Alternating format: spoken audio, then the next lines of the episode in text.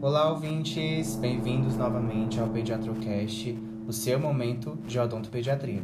Eu sou o Denilson e nós estamos aqui hoje com uma convidada muito especial para falar um pouco sobre o tema que vocês já tiveram aula, né? Sobre o manejo do paciente infantil. Esse paciente que é tão diverso, né? Que abre muitas abas para a gente discutir em vários âmbitos, tá certo? Então, é, é isso. Vamos pro assunto.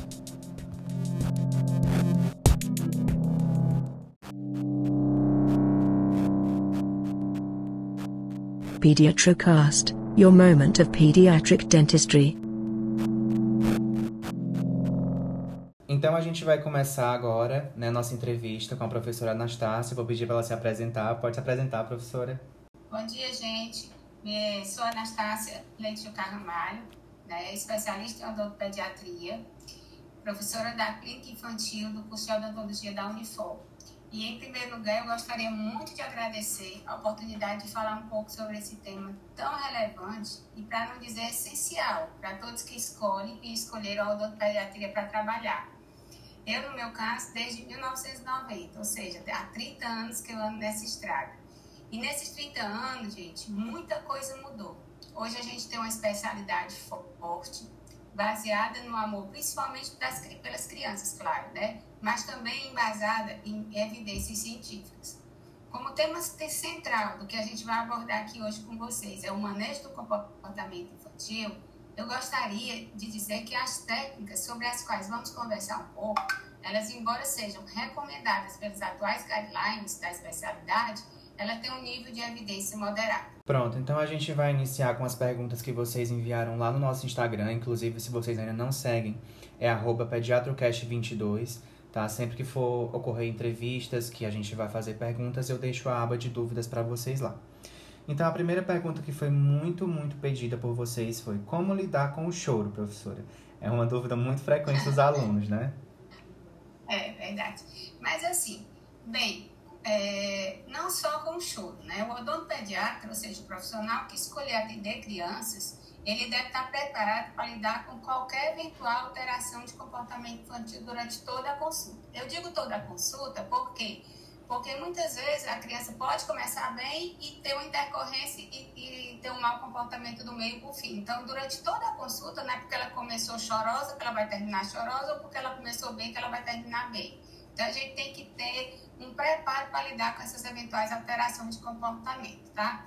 Para isso, a gente pode lançar mão de diversas técnicas, sejam farmacológicas ou não farmacológicas, tá? Para reduzir essa ansiedade, o medo, a birra, o choro.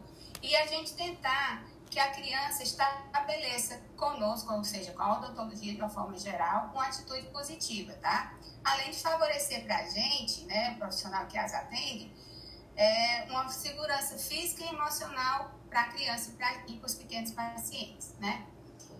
E, especificamente em relação ao choro, que foi o que vocês me perguntaram, a primeira coisa que eu tenho a dizer é que quem escolheu trabalhar com criança não pode ter medo de choro, tá, gente? Isso, isso é, é, é condição sine qua non. E a gente deve lembrar que normalmente o choro ela é uma resposta a uma situação, seja de medo, de dor, de ansiedade que a criança ou o ser humano esteja passando. Como é que a gente pode se informar para melhor é, é, enfrentar essa situação? Volto a em todo bom diagnóstico começa por uma boa anamnese, né? Então, quando você tem uma boa anamnese com o seu paciente, né? Foi um questionário muito bem elaborado, você vai, ela vai nos fornecer importantes dados para que a gente saiba, junto dos pais, o que, é que a criança gosta, o que, como é que ela se acalma, o que, é que a, a acalma, o que ela costuma utilizar como força de forma de expressão. O choro, ela sempre usa o choro como forma de expressão. Também é importante saber em que momento aquela criança está, está na sua situação familiar ou escolar, se ela está passando por alguma coisa que possa estar tá gerando alguma insegurança, algum medo, fazendo com que ela use também o choro como uma expressão. Ela está dizendo assim, olha, eu estou aqui, né? E a gente tem, não pode deixar de lembrar que o comportamento infantil ele é diretamente influenciado por quê? Pela idade da criança, pelo seu desenvolvimento cognitivo, pela situação de ela estar com a presença de algum problema como a dor, algum problema odontológico ou não, até pela hora do dia e do sono. Se a criança está tá sonolenta, ela vai ter menos capacidade de nos ajudar. E até também, e principalmente pelo comportamento dos pais, né? A gente sabe que os pais, quando são muito ansiosos, né? E medrosos, são, eles são realmente as principais fontes de medo e ansiedade infantil e insegurança, né? Inicialmente, é, procurar entender, identificar o tipo de choro que aquela criança está tendo, né? Esse é, esse é o primeiro passo para que a gente possa oferecer um trabalho especializado e humanizado, tá? Outro ponto fundamental e bem defendido atualmente é que o odontopediatra, em hipótese alguma, ele deve promover na sua prática o que a gente chama de estresse tóxico. O que é isso? Estresse tóxico é um, são episódios de estresse fortes, de forte intensidade, frequente de longa duração. Por quê? Porque nesses momentos, né, longos de estresse muito, muito longo, a, começa a ver o organismo ele libera um uma quantidade muito grande de cortisol, que é um hormônio muito prejudicial ao crescimento dos bebês e das crianças. Então, a criança chega, pode até iniciar o procedimento choroso, chorando tal, ou chorando forte e tudo, mas se é com 20 a 30 minutos a gente não conseguir reverter esse quadro, a gente tem que parar o atendimento. Ah, professora, a senhora está dizendo que a gente vai deixar a cavidade aberta? Não, a gente tem que parar dentro do, do, do, do limite do que o procedimento é possível e reagendar uma nova consulta, tá? Porque às vezes você começa com ela chorando e tudo, mas você vai lançando mão de técnica, de distração e outras que a gente vai estar falando aqui, e que a criança pode parar, pode até dormir, ou então ela pode continuar chorando, mas ela vai chorar um chorinho mais manso, ele é contínuo, mas é mais brando, e aí assim a gente pode terminar o procedimento. Agora, a criança que tiver exacerbada, continuou gritando, aquele choro alto, a gente não pode realmente promover para ela esse estresse esse estresse tóxico, tá certo? Pronto, aí eu acho que essa pergunta já puxa diretamente para outra também muito perguntada, que foi qual a diferença entre o choro e a birra, né? Uma dúvida muito frequente também dos alunos na clínica. Gente, a birra nada é mais do que um sintoma de que a criança está frustrada. Ela não está conseguindo lidar com um sentimento de que ela quer uma coisa, quer permanecer com alguma coisa, ela deseja algo que seja feito do jeito que ela quer, tá? Ele é muito comum, as birras, ela é muito comum nas crianças, chega num momento de estresse, como por exemplo, familiar, os pais estão se divorciando, chegada do irmãozinho, mudou de casa, mudou de escola, sua rotina teve alguma alteração, então elas às vezes costumam, elas estão querendo dizer que não estão satisfeitas, elas vão e com birra é, é a expressão dela, né? O adulto ele precisa saber agir com tranquilidade e não reforçar esse comportamento para que não, esse comportamento não seja reforçado. E também aproveitar, pais profissionais que lidam com a criança, aproveitar essa oportunidade para que eles possam amadurecer e ter um aprendizado com essa situação, tá? Quando você perguntou choro e birra, é, na realidade, eu fiz uma diferença não entre choro e birra, porque a birra também pode ser manifestada com um choro mais intenso, até aquele choro que a gente costuma dizer que nem sai nem uma lágrima, né? Aquela criança que ela só está sendo birrenta. E, mas também a gente tem que fazer a diferença entre quando a criança está com a birra ou quando a criança está com aquela crise que eu falei gerada pelo, pelo choro tóxico, né? Aquela, aquele estresse tóxico, desculpe. Aí sim, já é um, um desequilíbrio, um desajuste nervoso, ocasionado por algo que a criança não está conseguindo resolver, por muito medo, por muito desgaste, por muita incerteza. Então, é uma sobrecarga sensorial em cima daquela criança. É muita informação e ela não está conseguindo processar. Então, no caso dessas crises em que o choro é intenso, grave, alto e, e muito e por muito tempo, né? Ela, muitas vezes a criança coloca a mão no ouvido, é, se for um barulho por conta de um barulho extremo. Então, assim, nesse momento ideal, no nosso caso, para a consulta, como eu falei, no momento que dá para parar, né? E reagenda. E levar a criança a um local mais tranquilo, onde ela possa se restabelecer, é, um lugar mais silencioso, que ela demonstre um conforto e segurança para ela e ela possa se restabelecer, tirando, silenciando essas entradas sensoriais que estavam ocasionando essa crise nela.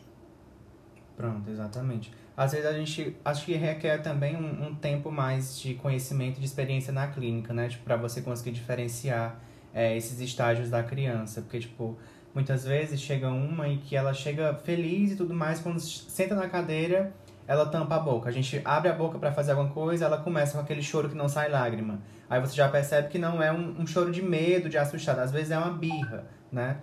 E quando ela tá mais assustada, ela já chega mais calada, aí você já percebe que é um choro de medo, né? Então você vai pegando esse olho com o tempo, né?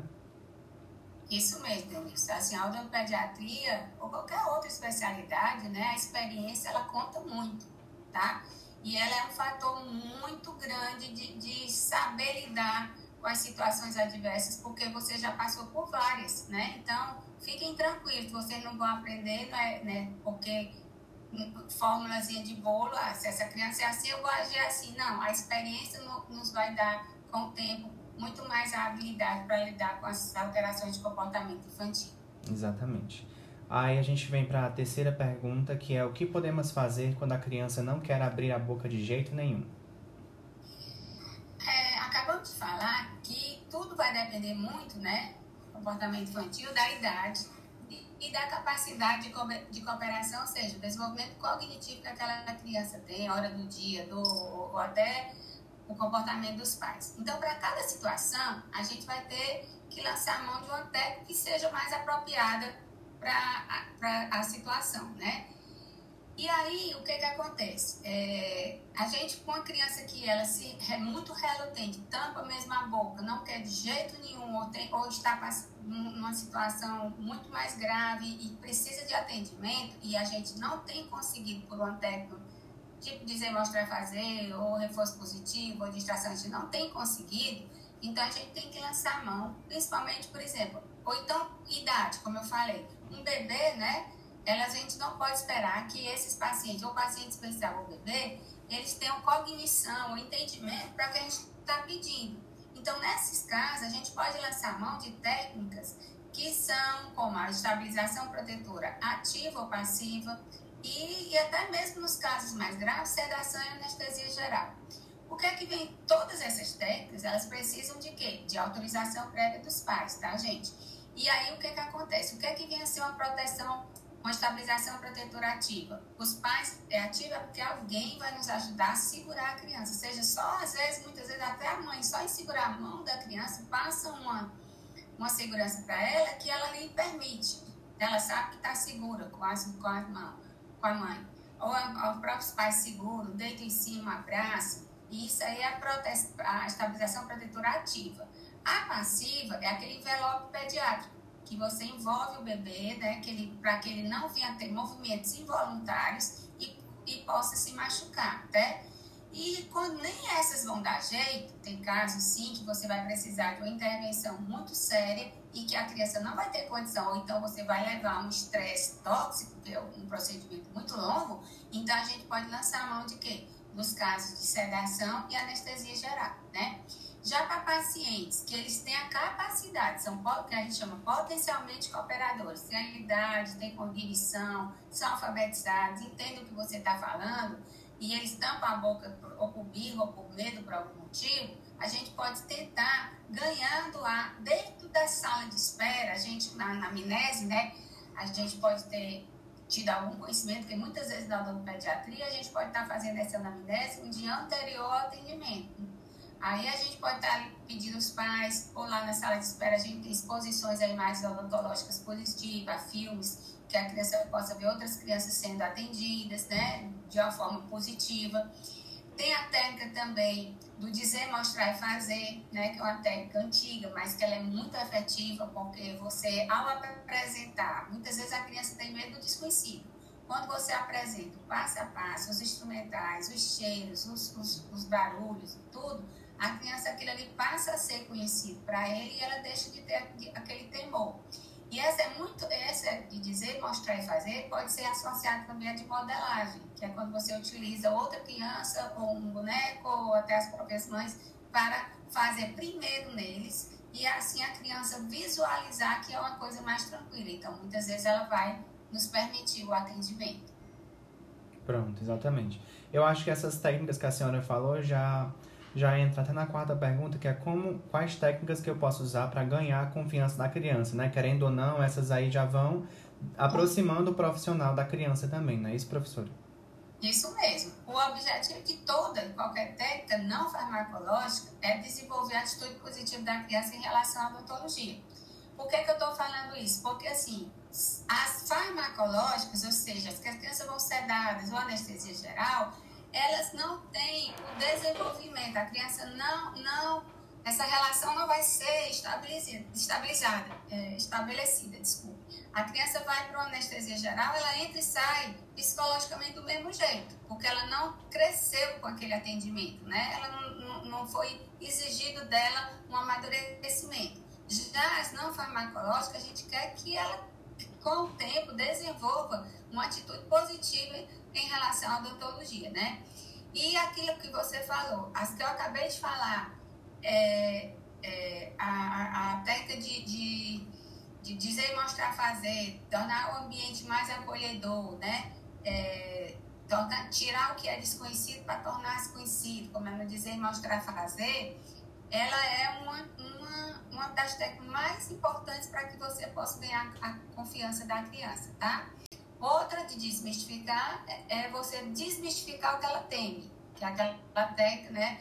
Você vai apresentando passo a passo tudo que vai acontecer. E isso, a técnica de dizer mostrar fazer, como a gente disse, é fantástica, associada de modelagem, tá?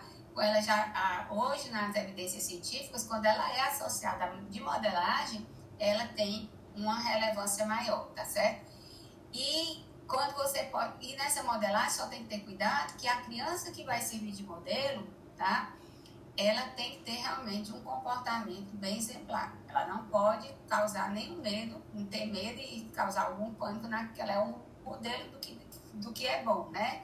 Então, muitas vezes, às vezes você pode é, sofrer algum dissabor nesse sentido, aí você pode estar usando os bonecos no lugar de outra criança e até a própria mãe, tá? Isso, exatamente. E também aquela coisa da sala de espera, utilizar vídeos, tudo isso a criança vai, vai se ambientando e vendo o que, é que vai acontecer. Outra coisa que eu acho muito fundamental para ganhar a confiança da criança é que, que ela se sinta acolhida não só pelo ambiente, mas pelo dentista e toda a equipe, tá? A odontopediatria de excelência humanizada, ela exige alguns atributos daqueles que a exercem, como, por exemplo, paciência, empatia, conhecimento científico, habilidade, flexibilidade e, principalmente, ser verdadeiro e realmente gostar de criança. Se eu não gosto de criança, eu nunca vou ser... Agora, ser, só gostar de criança também não é, não é o, o ponto. Você tem que gostar, mas você tem que ter todas essas outras é, característica para que a criança se sinta, essa relação seja realmente, efetivamente é, realizada. Não adianta só gostar de criança e não saber lidar com choro, né, professora? Tem que Exatamente. ter a gama completa, né? E a próxima pergunta é, vem, vem indagando, né? O que fazer quando os pais não colaboram no momento do atendimento?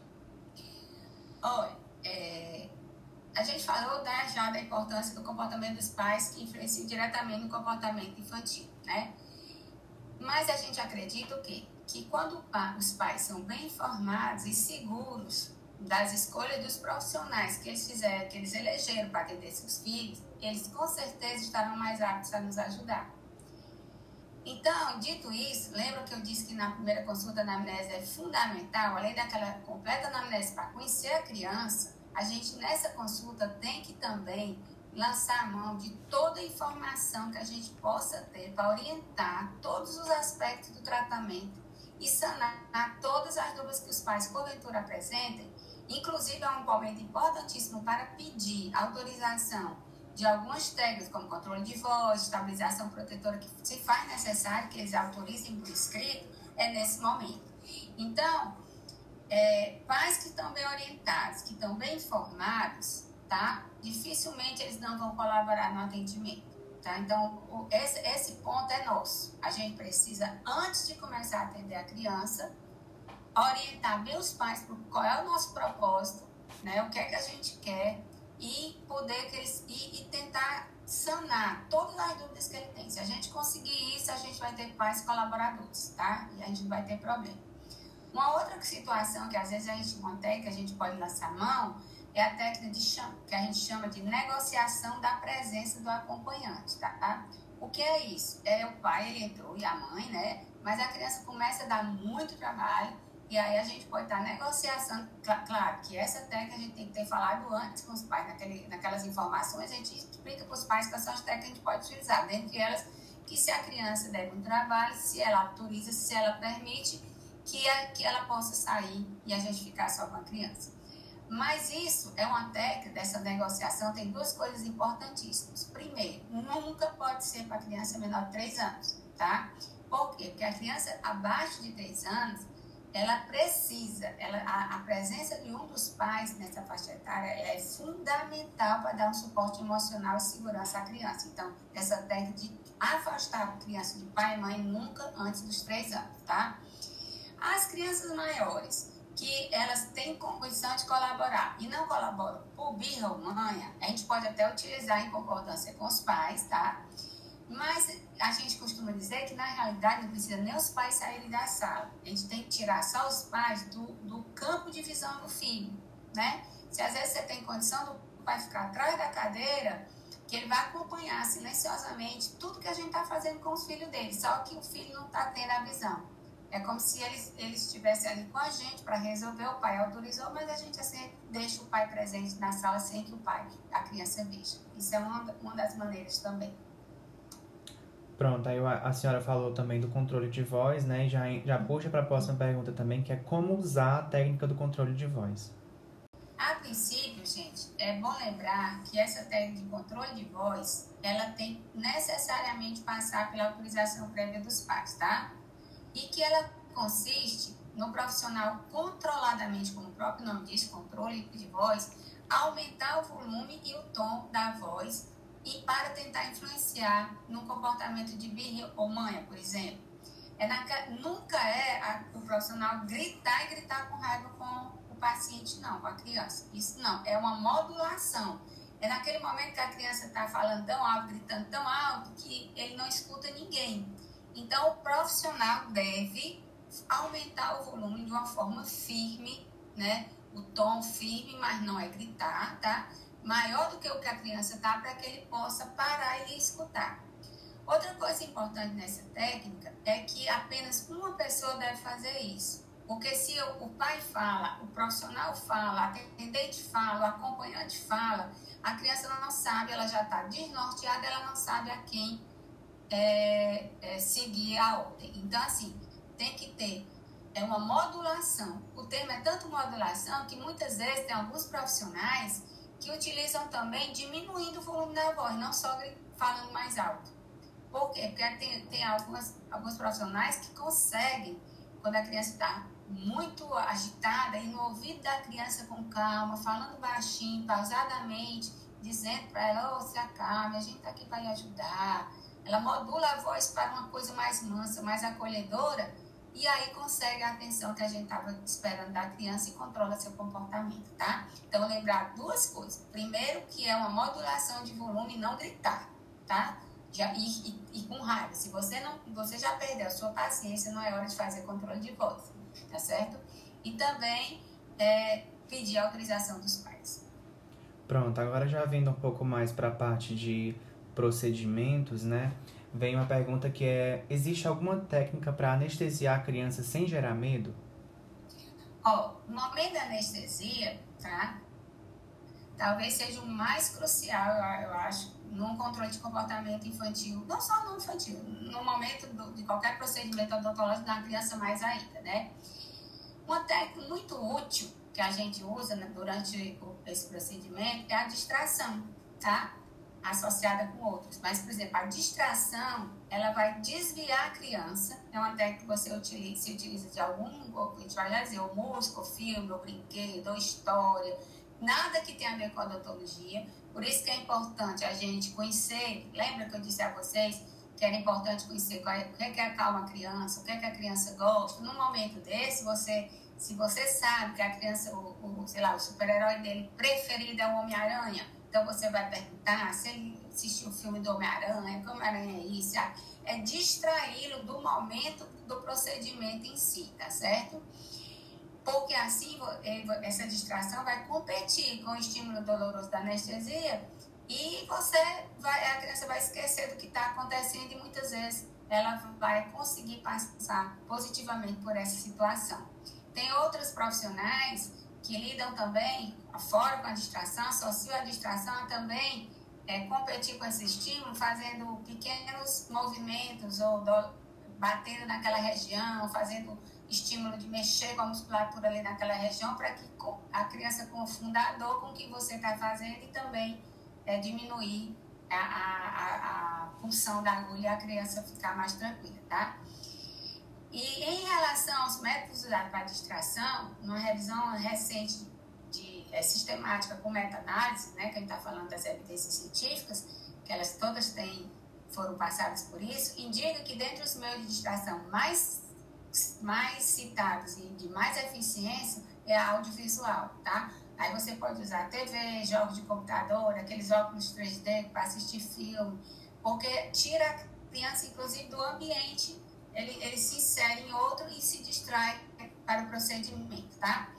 Uma coisa que a minha experiência clínica, que não é nem técnica, que agora que eu vou falar, mas é o que deve ser feito também no momento da anestesia, gente, é muito importante explicar para a criança, claro que utilizando o vocabulário para cada idade, toda a sensação que ela vai sentir, para que ela não ache que está acontecendo nada errado, porque às vezes ela está bem e se apavora com aquela sensação de dormência. Isso eu já vi algumas vezes acontecer lá na clínica da, da, da universidade. O aluno chega e diz, professor, eu dei anestesia, ele não chorou de jeito nenhum. Aí agora que eu terminei, o começa a gritar e a chorar. O que é está acontecendo? ele, tá, ele não está entendendo o que é aquela dormência, tá?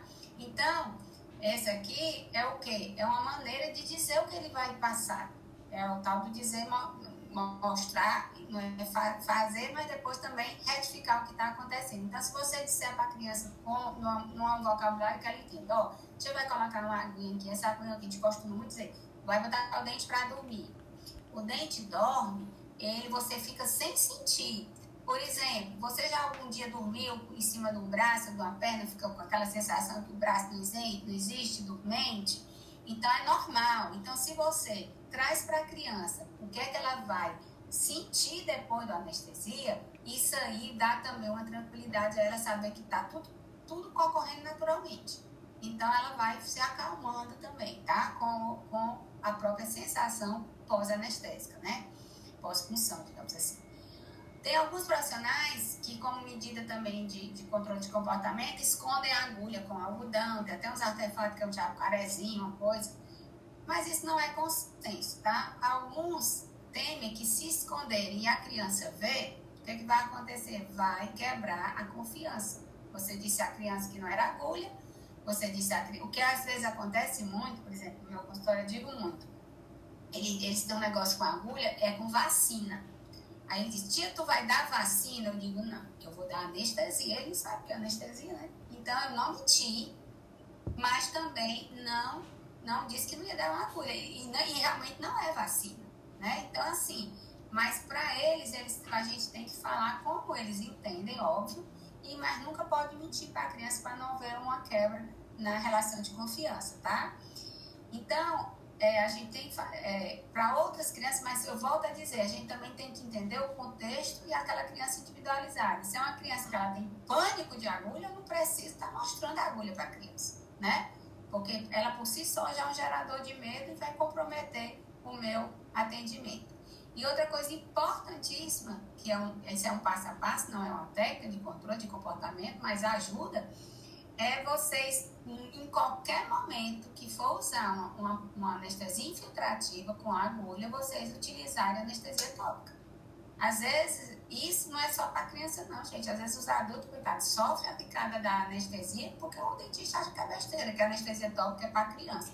Não é verdade. A anestesia tópica é para minimizar a dor no momento da punção. Então, a gente pode também lançar ter cuidado e fazer passo a passo da anestesia tópica para que possa a criança sentir menos, a sensação menor, para que ela possa nos ajudar.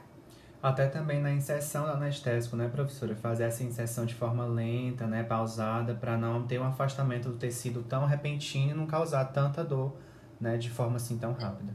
Algumas vezes até, viu, Denilson, a gente vai, quer dizer, a agulha, a criança não é porque é criança que tem que usar agulha extra curta, não, tá? Raríssimas exceções, a agulha extra curta é para a região anterior de bebês, né, que aí vai dar infiltrativa, e para regiões papilares, para anestesia papilar a criança usa anestesia curta, não, ou, desculpa, agulha curta normal. Então, algumas vezes, como essa região anterior é muito dolorosa, e acontece algumas crianças que têm muito pânico, às vezes você pode estar injetando primeiro com uma extra curta só para ali iniciar a anestesia, entendeu? Depois você troca a agulha para dar uma infiltração mais profunda com a agulha curta. Então, isso também é uma técnica boa de se usar para essa região anterior. É, com certeza, é uma técnica muito interessante mesmo. Aí a gente puxa para a oitava pergunta, que é como estimular a criança a parar de usar chupeta e bico. Eu queria dizer a vocês, gente, que eu não acredito em fórmula de bolo para esses casos, tá? É preciso muito mais do que a gente simplesmente julgar e criar fórmulas para isso. O ato de sucção, a gente sabe que ele é um reflexo natural da sobrevivência do ser humano, que ao nascer para que quando ele nasce, ele tenha a capacidade de se amamentar e se alimentar para que cresça forte e saudável. Inclusive, tem bebês que, se a gente olha no ultrassom, estão sugando o dedo desde o útero, né? Então, a gente sabe que algumas crianças, por algum motivo que a gente não, não é nosso intuito aqui, elas não mamam no seio, né? E aí, esse reflexo, ele não é totalmente utilizado, né? A criança não se cansa, porque quando usa mamadeira, os bicos é, são mais abertos, e aí acaba que a criança não se cansa e ela continua com, com a vontade, com essa sucção, e aí muitas vezes acaba usando chupeta e dedo, né? Sabendo que a remoção de um hábito, né? Entendendo, aliás, que a remoção de um hábito ele não é, nunca vai ser fácil e que exige tanto o comprometimento da pessoa que, que faz o hábito, como de todos que com ela convivem, né? É preciso entender primeiro o porquê. Por que, que essa criança ainda tem essa necessidade emocional desse hábito é, é, e só depois é que a gente vai poder pensar em algum tipo de intervenção, tá? A gente precisa, como eu disse que precisa do comprometimento dela, a criança também precisa ter o quê? Um mínimo de entendimento para poder ser capaz de ajudar a superar essa fase, né? O mais, o mais importante de tudo é que nunca a gente faça o quê? Ridicularize, nem humilhe essa criança, nem na frente de ninguém, nem pessoalmente. Ah, você vai ficar feia, ah, você não sei o quê, ah, você é bobona, seus colegas nem chupam mais dele, você chupa. Eu vou dizer na sua sala, quer dizer, todos esses tipos de atitude, de ridicularizar, julgar e humilhar a criança, só faz com que a criança fique mais estável emocionalmente, tá? E aí realmente ela vai aí se apegar mais ainda ao hábito, tá? É, toda, a gente vai conseguir sempre, não. Se um problema é muito maior do que, do que a perduração desse hábito for uma questão emocional muito forte, né, a gente vai precisar de uma ajuda profissional de um psicólogo para que a criança possa superar. Não é só a gente botar um aparelho, ah, não, a criança chupa o dedo, eu vou colocar uma barra lingual aqui, uma, oh, desculpa, vou colocar uma grade lingual e a criança vai deixar de chupar o dedo porque o dedo não cabe.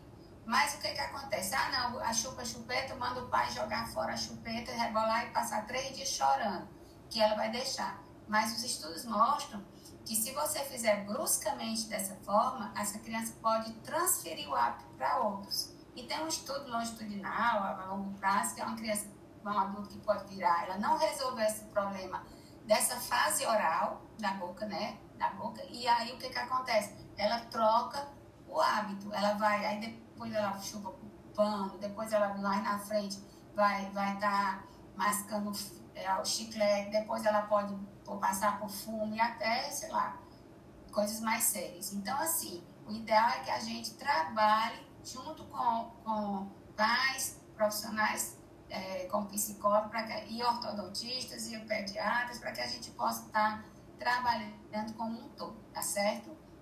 Uma coisa muito importante é que aqui a gente pode estar usando muito de uma, de uma técnica que a gente é, utiliza nesse, como manejo, é o reforço positivo, que a gente chama reforço positivo social e não social. O que é isso?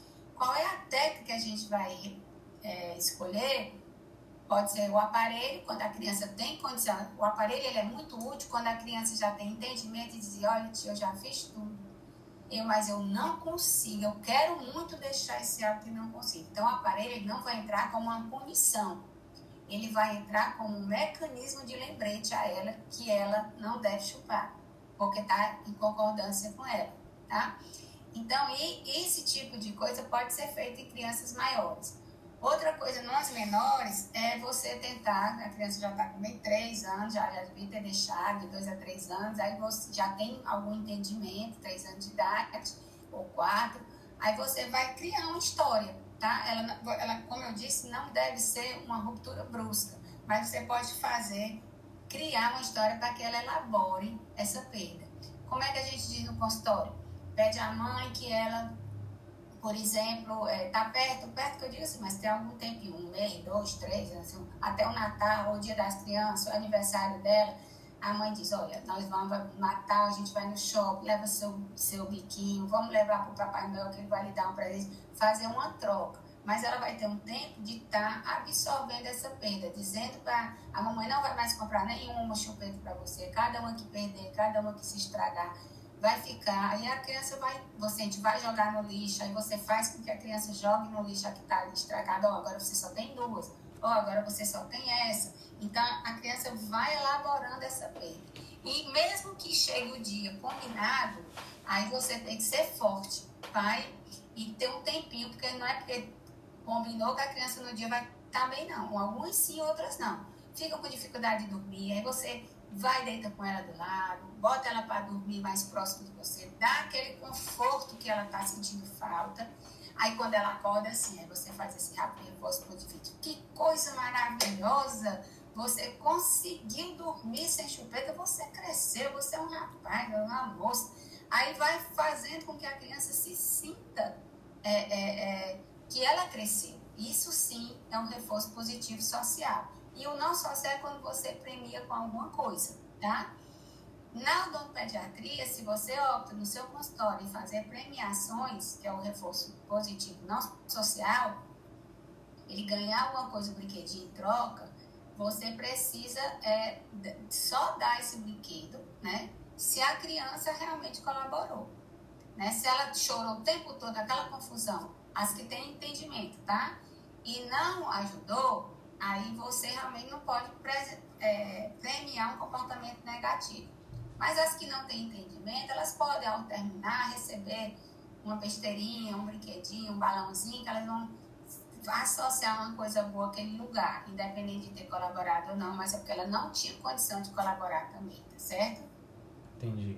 Eu uso muito na clínica, professora, é, eu faço um trato com a criança, né? Então, se ela usa bico, então se ela toma leite na mamadeira, eu vamos fazer um trato contigo. Você promete para mim que vai tentar, durante essa semana, é, usar um dia sim, outro não?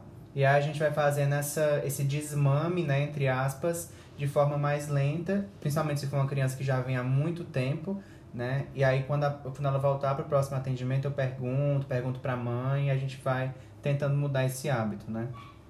Eu, inclusive, Denilson, uma vez eu fiz um. Eu não, né? Uma aluna minha fez um TCC em um livrinho que a gente desenvolveu, com é uma cartilha para remoção do hábito, em que ela tem um monte de atividades, né, dentro da cartilha, que todo dia ela, ela faz, para que ela possa. E tem um calendário que a gente dá os, os, os adesivos e que ela marca os momentos que ela não chupou. Então, assim Aí a, a ideia, aliás, desculpa, que marca o momento que ela chupou. Então a ideia é o quê? Que a cada semana que ela retorne, que ela vai ter que ter esse reforço positivo, como a gente fala, ela está usando essa cartilha, mas ela vem na, a cada semana para a gente avaliar o que ela fez, as atividades que ela fez da cartilha, juntamente com o calendário. Então, a tendência é que a cada semana diminua o número de adesivos que ela tem, que tem postado. E aí até que chega uma hora que ela mesma deixa. Então, é isso que eu estou dizendo, é criar, elaborar a perda, e não simplesmente a pessoa remover o que ela... O dedo você não consegue, né? Mas uma chupeta, por exemplo, jogar fora e deixar a criança três, quatro noites sem dormir. Isso é muito grave no desenvolvimento psicoemocional dela. É, com certeza, professora. E aí a gente vem para a penúltima pergunta, que é quais as características da criança em cada fase da infância? É, aqui dá pra gente passar um dia falando, né? Com mas, certeza. Resumida, mas resumidamente, a gente primeiro tem que fazer a diferença do que é crescer e se desenvolver, tá? Crescer é um processo biológico de multiplicação e aumento do número de células, né? Do tamanho, número e tamanho de células. Já o desenvolvimento é um processo maior, de transformação. Ele é mais amplo, tá, gente? E também engloba maturação e aprendizagem, num contexto que a criança vive psicossocial próprio para cada fase de vida. Sendo assim, a gente tem que entender que esse desenvolvimento psicológico da criança, ela, tem, ela é influenciada diretamente pelo tripé, características genéticas individuais que ela tenha, é, maturidade do sistema nervoso central e fortemente pelo meio social, tá? Então, toda criança, ela tem uma experiência de forma individualizada e distinta, própria, né? Então, quando o profissional procura, volta lá para a anamnese, conhecer como está ocorrendo esse processo da criança, passa a entender, aí ele vai poder entender qual é o nível de capacidade que seu paciente infantil tem de se adaptar e colaborar ou não às diversas situações. Mesmo sendo um processo individual, né, cada um tem o seu, o seu percurso, a gente tem algumas, algumas características que a gente deve esperar em cada fase que a criança apresente de vida, tá certo? Por exemplo, na primeira infância, resumidamente, gente, como eu disse, dá para a gente falar muita coisa, mas resumidamente, do nascimento aos três anos, que é a primeira infância, a criança, a, o bebê, ao nascer, ele, ele tem fraca ou nenhuma atividade emocional, tá? Porque o sistema límbico dele, que é responsável pelas emoções, ainda vai estar em desenvolvimento. Ele é totalmente dependente da mãe e exprime seus desejos pelo choro. Então, ah, você vai atender um bebê, ele vai chorar? Provavelmente sim. Dificilmente um bebê de pouco tempo ele vai sentar na sua cadeira odontológica, né, ou na sua macri, e ele vai ficar confortável se chorar. Isso não existe, tá? Até pode ser uma criança muito calma, um bebê já de mais meses, já tenha tido algum amadurecimento, mas um bebê recém-nato, vai fazer uma cirurgia de freio, porque tem que ser feito de freio lingual, porque não está amamentando, ele vai chorar a cirurgia, não, não tem como, tá? Então a gente precisa entender isso e que ele depende totalmente da mãe e exprime, como eu disse, exprime seu desejo no choro e pode chegar a dormir, gente, até 22 horas nos primeiros 15 dias por dia. Então, a criança que ela está ali, é como se ela tivesse saído do útero, mas ela está ali passiva, né? Se ela estiver bem, estiver bem alimentada, né, tudo direitinho. E nesse momento, a gente já começa a notar é, diferença entre os bebês. Tem criança que nessa primeira fase de vida, da primeira infância, ela já tem uma capacidade maior de se adaptar às mudanças que outras. Outra coisa importante a gente saber é que as meninas, elas têm a maior capacidade, desenvolvem mais rápido a capacidade visual e auditiva, por isso elas também ficam um passo à frente dos meninos, do sexo masculino, tá? Então, recapitulando, até um ano, eles são muito dependentes dos pais, e ao se aproximar dos dois, essa necessidade dos dois anos, essa necessidade desse contato físico maior com os pais pode diminuir. Ela aumenta a capacidade de comunicar-se verbalmente, claro que limitada, mas tem, né? E pode expressar algum sentimento. De preferência, nos dois anos, ela, ela, ela começa a, a expressar seus sentimentos e as suas preferências. É por isso que a gente costuma dizer que nos dois anos de vida, né, era aqueles, a fase dos exaustivos porquês, ela começa a dizer, e dos nãos, né? O porquê? Porque com a capacidade, com o desenvolvimento do início da capacidade de raciocínio, ela começa a perguntar os exaustivos, por quê? Por que isso? Por que eu não vou? Por que, que eu tenho que ir para o dentista? Por que, que eu vou com essa roupa? Por que, que eu tenho que ir para a escola? Aí, que os pais, coitados, né, ficam exauridos. E também tudo é não. Aos dois anos é a idade da negatividade. Por quê? Porque ela precisa é, se consolidar, consolidar, é uma tentativa de consolidar sua individualidade, que é a fase dos nãos. Na segunda infância, que vai dos 3 aos 6, é, a criança já desenvolve uma outra coisa que é a imaginação. Então, a emoção está um pouco mais desenvolvida e a inteligência também, tem o raciocínio. Como ela aumenta a vida social, provavelmente já está na escola, então tem um progresso muito grande nas relações sociais e ela se torna muito sensível aos elogios. Por isso que nessa fase, tanto pela imaginação, É, a gente ganha muita criança com, com histórias, contando histórias e tudo, como também com reforço positivo, porque ela é muito sensível aos elogios, né? E pode estar tá, e já tem condição de ter uma interação com o profissional e a criança já de, de seis anos, que inclusive ela, do, do 4, 4 anos, por exemplo, ela tem uma interação já, um vocabulário que pode interagir corretamente com e gosta de ajudar nas tarefas. E aí a gente pode aproveitá-las no consultório, por exemplo. Ou oh, segura aqui o sugar da opatia, tu vai me ajudar. Então isso aí ela faz parte, ela gosta de ajudar. Ela gosta de. Isso aí está falando de uma criança que está tendo um desenvolvimento, entre aspas, dentro da normalidade.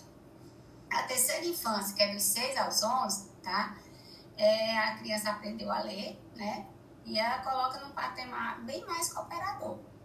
E, pode, e por ter desenvolvido a capacidade aqui de raciocinar e entender o que se passa ao seu redor, ela realmente tem condição de cooperar com a gente e tem um bom desenvolvimento psicossocial. Então, para a gente, uma criança que está é, se desenvolvendo dentro dos padrões, de, entre as vou de normalidade, para nós, é um, uma criança que a gente costuma dizer que ela vai ter um período de calmaria. Tá? Aí já quando ela entra dos 11 anos em diante, que é a adolescência, aí ela tem um desenvolvimento do raciocínio abstrato. Aí já é um, um, um raciocínio mais elaborado. Mas o problema é que a criança tem uma a criança, não, é o adolescente, ele tem uma estabilidade emocional muito grande, uma inquietação muito grande, por conta das transformações que está sofrendo. Então, alguns estudiosos do comportamento, eles se referem, comportamento humano, ele se refere a essa fase como a síndrome da adolescência normal. O que é que eles querem dizer com isso? Que eles, eles acham esquisito ou defendem né, que essas mudanças podem realmente gerar tanta dificuldade nele, é comum, é normal, que considera anormal a, o adolescente que, que não tem essa, que tem ausência de inquietação nessa fase. Então a gente precisa o que nessa fase? ter como profissionais que vão atender. Ter muita paciência, tá? Maleabilidade, empatia e, e assim, tentar entender o que eles estão passando e, e, e procurar se adequar, desde, a, como eu falei, do ambiente, falar o que eles gostam, a banda que eles gostam, o que é e aí a gente vem para a última, que eu pessoalmente também estou muito interessado para saber a resposta, que é qual a dica para um aluno que esteja pensando em ir para a área da odontopediatria? Nesses últimos tempos, gente, a odontopediatria tem crescido muito, tá? E o valor, o seu valor, graças a Deus, vem sendo reconhecido por toda a sociedade. A gente faz parte de uma especialidade fundamental, como a gente falou aqui, para a saúde psicoemocional, bucal e geral do indivíduo para toda a vida tá? Aos que, se de, que desejarem se dedicar a proporcionar efetivamente, né, o crescimento e o desenvolvimento integral dos seus pequenos pacientes, eu aconselho uma coisa, tá, gente? Que agreguem conhecimentos e estudem as suas competências e qualidades pessoais para o exercício profissional. Porque, assim, volto a dizer, antigamente se tratava criança que gostava de criança. Não, eu vou para dentista tal, porque ela gosta de criança. É um fator primordial gostar? É, mas tem outras qualidades, né? E principalmente hoje, conhecimento. Toda a odontologia, que a gente tem visto aí, não só a odontologia, mas de uma forma geral, área médica, a pandemia que a gente agora está passando nos faz viver um momento histórico muito singular, gente, que é onde o menos vale mais onde a ciência todo dia demonstra sua força e nos faz entender que sozinho nada somos. Então, mostra que o conhecimento, a fortaleza, a força que tem os conhecimentos inter e multidisciplinares vai ser a saída. Então, eu gostaria de finalizar dizendo que outro grande ganho de trabalhar com, os pequenos é que, assim, eles são capazes de manter viva em nós a nossa criança interior.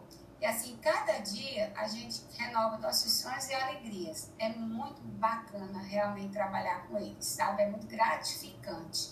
Principalmente quando a gente é, acompanha esse crescimento. Eu posso dizer a vocês que eu tenho, como eu já disse, tenho mais de 30 anos né, na odontopediatria. Então, hoje, meu consultório Eu tenho pacientes que eu atendi enquanto criança, que hoje atendi adolescente, aí eles hoje casaram, se formaram e levam de volta os filhos. Então, quando eu recebo, que eu costumo dizer que são meus netos, quando eu recebo meus filhos, meus netos de volta, né, que eles vêm trazendo filho é porque eles acham, né, eles acreditam que foram bem acolhidos, bem tratados e isso faz, faz com que a gente, aquela atitude positiva que a gente quer como pediatra desenvolver no ser humano, eles tiveram.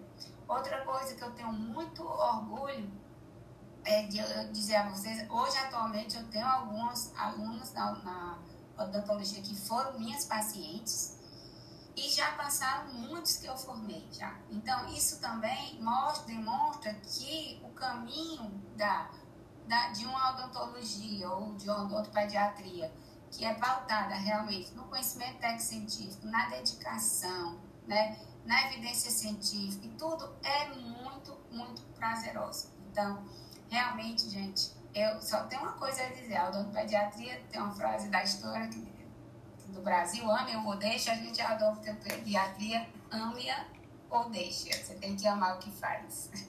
Muito obrigada pela, pela oportunidade. Não, professora, que é isso. Eu que agradeço por ter disponibilizado um pouco do seu tempo para participar aqui, para trazer mais conhecimento ainda para o nosso podcast, para tirar as dúvidas dos alunos também, né? A gente nota que na Infantil 1 os alunos ficam muito ansiosos para lidar com o paciente infantil, para lidar com a criança. Assim como na CA1, eles também estavam muito ansiosos para lidar com o primeiro paciente.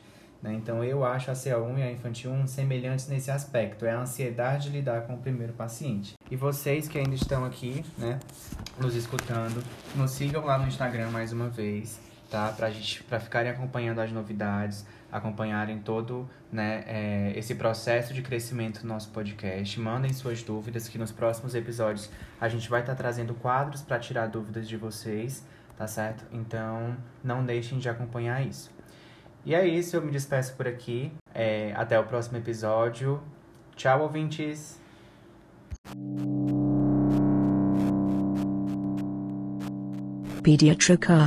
Your moment of pediatric dentistry.